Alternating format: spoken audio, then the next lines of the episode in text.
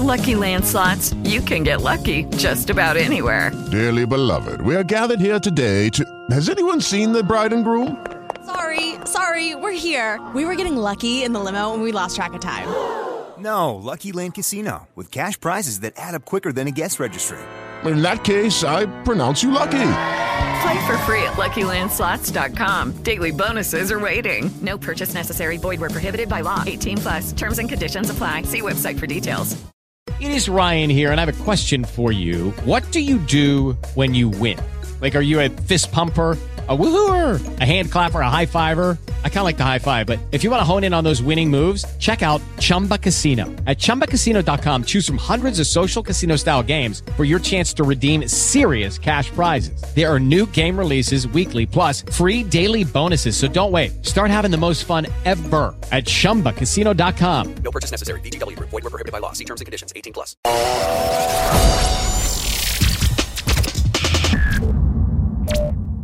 O Pare o Mundo de hoje fala sobre o caso horripilante do estupro durante o parto.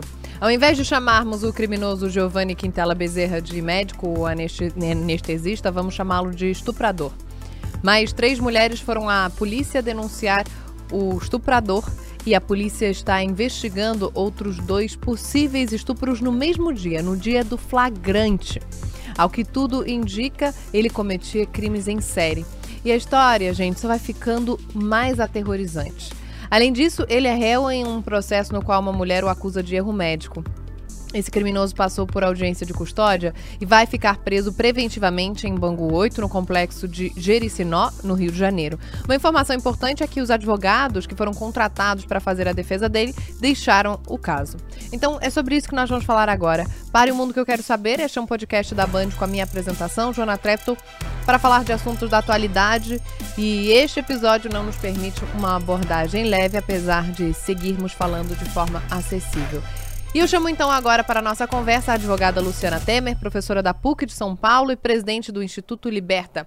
Oi, Luciana, tudo bem? Como vai? Oi, Joana. Tudo bem, Joana? Prazer estar aqui. Muito obrigada por conversar com a gente. Eu acho que o assunto é ah, bem difícil, árduo e árido, né? É complicado a gente abordar um assunto que nem esse, tão, tão complexo, tão, tão triste, tão revoltante, mas é importante que a gente fale sobre isso, né? Que a gente fale abertamente para que mais mulheres saibam o que acontece, o que podem ou não podem fazer em relação a decisões que são tomadas sem o seu consentimento. Então, num primeiro momento, eu queria perguntar o que, que a gente pode fazer para se proteger desse crime horripilante. A gente está falando de estupro, estupro de vulnerável, porque a mulher estava desacordada. O que, que a gente pode fazer? Nunca ficar em situação de vulnerabilidade? Isso é impossível, né, Joana? A gente sempre vai ter situações de vulnerabilidade. Tem momentos em que a gente não tem escolha.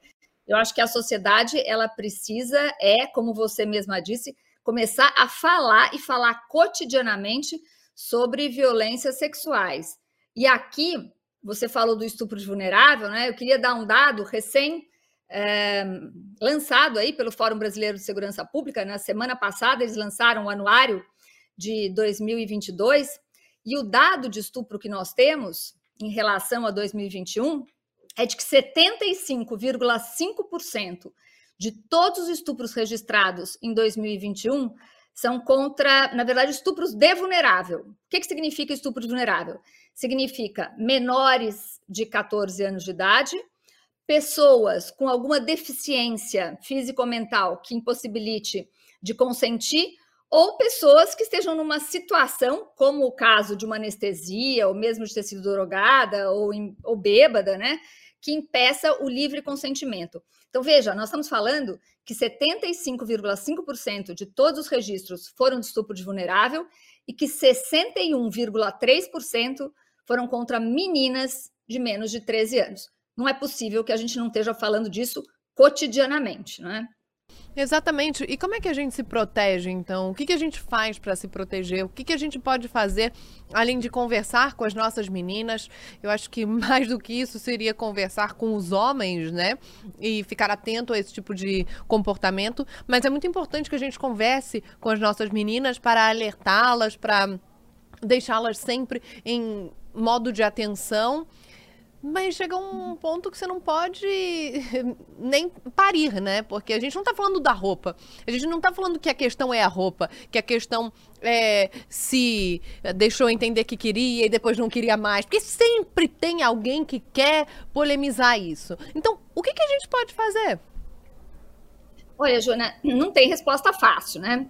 Eu acho que você está fazendo uma provocação, que é a provocação super importante, que a gente faz também cotidianamente, e que é a seguinte: como é que a gente enfrenta uma epidemia de violência sexual no Brasil? Esses dados que eu dei, na verdade, significam mais de quatro meninas de menos de 13 anos estupradas por hora, quando a gente sabe que a estimativa é que 10% desses crimes sejam registrados, ou seja, nós estamos realmente falando de uma epidemia de violência. O que, que nós do Instituto Liberta temos defendido ferozmente?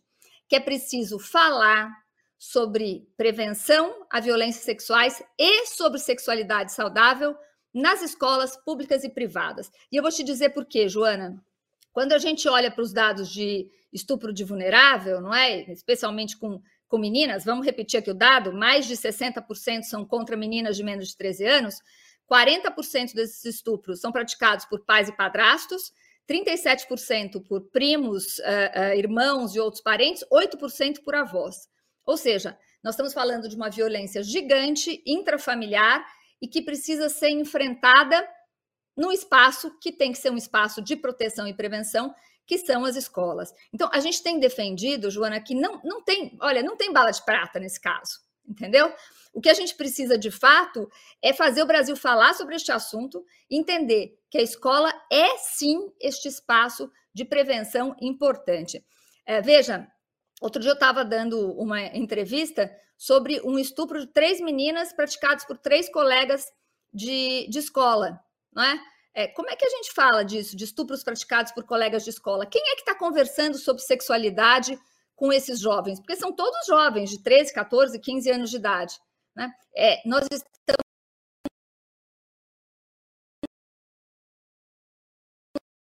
Isto é ecto, esta que tu tratada criminalmente como desse desse monstro estuprador aí que você tá, que nós estamos comentando. Última, eu acho que a última frase, assim, a, a, a, conclusão do raciocínio cortou, acho que foi por conta da internet. Você perguntou com que, quem está falando com, com esses jovens. Se você pudesse só uh, voltar, que é para a gente editar e, e, e, colar. Claro, claro. Vamos lá. Quem é que está falando com esses jovens?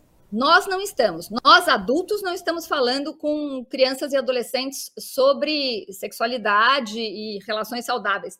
Mas a pornografia está falando com esses jovens, não é? E a gente precisa olhar para isso. Eu estou falando da pornografia aqui, viu, Joana, porque eu acho que não dá para tratar um caso como este, nem todos os casos que a gente tem visto de violência sexual, que ainda bem estão aparecendo, inclusive graças à tecnologia, não é? A gente filmando esses casos e possibilitando que eles apareçam, não dá para tratar de forma rasa. Não tem bala de prata, não tem uma solução única.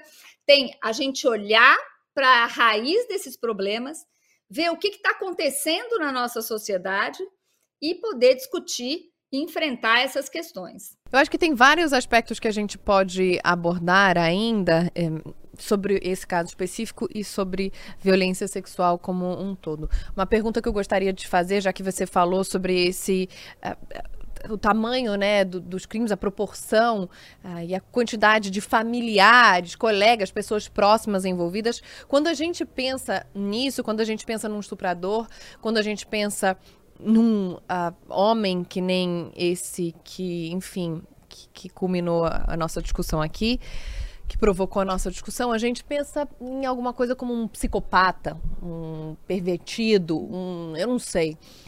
Quando você fala que, inclusive, crianças cometem, colegas de escola cometem estupros e violência sexual, a gente está falando o que, que acontece com esses homens e a gente sabe que também há mulheres que cometem esse tipo de crime. O que, que acontece? É um, desvio, é uma doença, é um é o quê? Então, Joana, Olha que interessante. As pessoas usam muito a palavra pedófilo, né? Principalmente quando você fala de violências sexuais contra, contra crianças e adolescentes. Mas, na verdade, não é exatamente a figura do pedófilo, dessa figura monstruosa, que tem praticado os crimes sexuais. Você sabe que cerca de 20% dos estupros praticados contra crianças são praticados por pessoas diagnosticadas com pedofilia. E aí me perguntam sempre: se não são pedófilos, por que, que eles fazem isso? E eu sempre respondo: eu não sei por que, eles fazem, mas eu sei porque eles continuam fazendo. E parte uh, do fato é que as pessoas silenciam sobre as violências que sofrem. Você mesmo começou aqui conversando sobre como é que mulheres podem se unir, não é? Como é que a gente pode reverter este quadro de violência? E é saindo do lugar de constrangimento que nós fomos colocadas, ou que todas as vítimas de violência sexual foram colocadas pela nossa sociedade. A gente precisa realmente fazer um pacto de quebra de silêncio, uh, e nós adultos, não é? Temos que ter coragem de falar sobre violências que sofremos.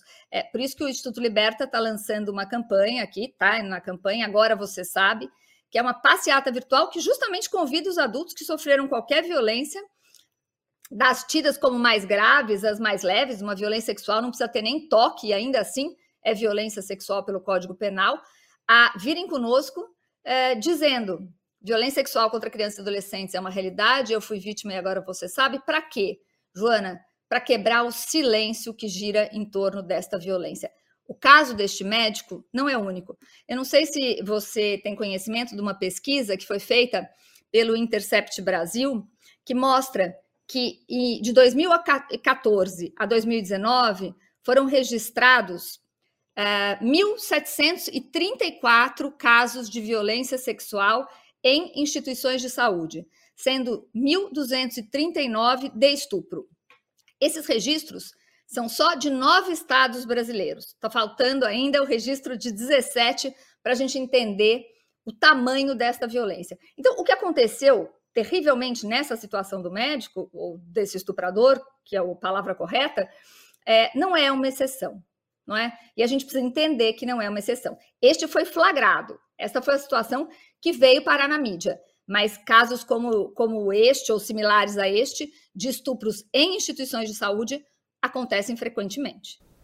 Nossa, você estava falando, Luciana, eu estava aqui completamente arrepiada. Eu tinha separado outro recorte, que em São Paulo há um caso de estupro em ambiente de saúde a cada 13 dias. Mas independentemente do recorte que a gente pegar, realmente é assustador e hum, é algo que, sei lá, eu não não passava pela minha cabeça de uma forma tão óbvia. Eu fiquei internada e eu, como mulher, tenho medo de ficar em situação de vulnerabilidade ou sozinha, né? Solitude em absolutamente todos os lugares. Tenho os mesmos medos que nós todas compartilhamos. Então a gente não precisa nem falar, né, dessas situações, mas nunca passou pela minha cabeça, por exemplo, em um ambiente uh, de um ambiente de, de, de saúde. O que eu queria te perguntar, Luciana, é o seguinte: esse homem agora está à disposição da justiça, ele está preso de forma preventiva, mas o que, que a justiça pode fazer com um estuprador em série, né? Porque é, parece que é o que ele é.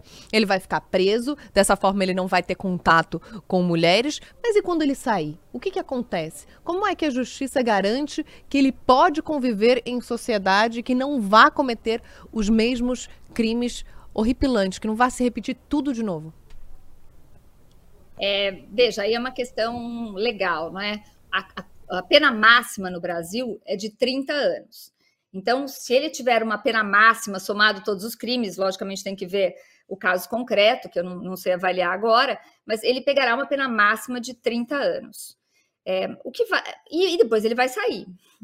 Né? O, o que vai acontecer a partir daí, é, a gente não sabe, tem que acompanhar. Mas você sabe, Joana, que eu vou confessar para você uma coisa aqui. Eu me preocupo menos com uma situação de como é que um preso como este vai sair desses espaços e me preocupo mais como é que a sociedade vai fazer para evitar que crimes como esse aconteçam. E de fato, de novo eu vou bater aqui. A gente tem nos últimos tempos enfrentado situações terríveis, né? A gente teve aquela situação de Santa Catarina, que também, graças à tecnologia, é, foi filmada uma audiência pública na qual uma menina de 11 anos estuprada e grávida é, teve, né, teve um cerceamento do seu direito ao aborto legal. E graças à tecnologia, isso foi filmado e a gente pôde saber, mas essa também não é exceção. No sistema é, de justiça brasileira, isso acontece frequentemente. Ah, este caso do médico que foi filmado e é absolutamente nojento e, e todo mundo passou mal vendo, também não é exceção. A gente tem esses dados, o dado que você trouxe, o dado que eu trouxe, né? Então, é, quando é que a gente vai parar de olhar para as questões pontuais e para os casos pontuais e entender que não se trata de uma questão pontual e policial, mas se trata de uma cultura permissiva com as violências sexuais no Brasil. Porque o que nós vivemos no Brasil é uma cultura permissiva com esta violência, inclusive quando nós silenciamos sobre ela. Porque a verdade é que o nosso silêncio pactua com o abusador. Isto, logicamente, Joana, não é nenhuma acusação a vítimas que silenciaram eh, sobre violências que sofreram. Não é? é muito difícil falar sobre violências que sofreram, mas enquanto a gente não falar sobre essas violências, elas continuarão acontecendo. Com certeza, a gente precisa realmente falar, e o que me preocupa também é a exposição a qual essa mulher teve que se sujeitar, né? Porque uh, ninguém sabe quem é ela, ainda bem que isso se mantenha em segredo, mas qual é o amparo psicológico e jurídico, enfim, qual é o amparo que uma vítima que passou por uma situação, eu não sou mãe, né? Então eu nunca pari, mas eu, eu sei que eu, eu, sei da depressão pós-parto, que é toda uma, uma, situação de muita vulnerabilidade, né? De descoberta, de, de medo, de frustração. E aí você é obrigada a conviver com toda essa exposição e também com o crime que foi praticado contra você. Que tipo de amparo é que as, que as pessoas precisam? A sociedade civil pode fazer alguma coisa? Você falou em apoiar instituições, enfim. O que, que a gente pode fazer pelas outras? Então, Joana, é, o fato é, o Brasil, como não fala sobre violências sexuais, ele lida muito mal com as violências sexuais que acontecem. Quando eu digo que lida mal, é o sistema de justiça lida mal, não é? Vou, vou, vou trazer um dado aqui. Eu sou advogada, dou aula na PUC, né, de São Paulo. Não se discute violência sexual para valer no curso de direito. Também sei que não se discute violência sexual para valer no curso de medicina.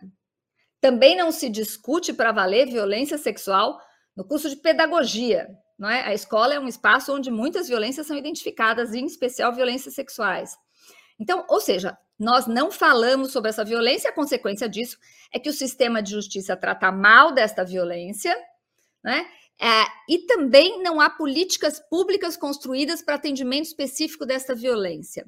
Então, o que eu quero dizer é o seguinte: toda esta provocação que nós temos feito para que se rompa o silêncio, não é? Para que a gente possa dar visibilidade para esta violência, é para forçar a construção de políticas públicas. Você me fala desta mulher e eu tenho dois filhos, eu imagino o que o que, né, o, o grande trauma que esta mulher sofreu e vai seguir sofrendo aí em relação ao que aconteceu.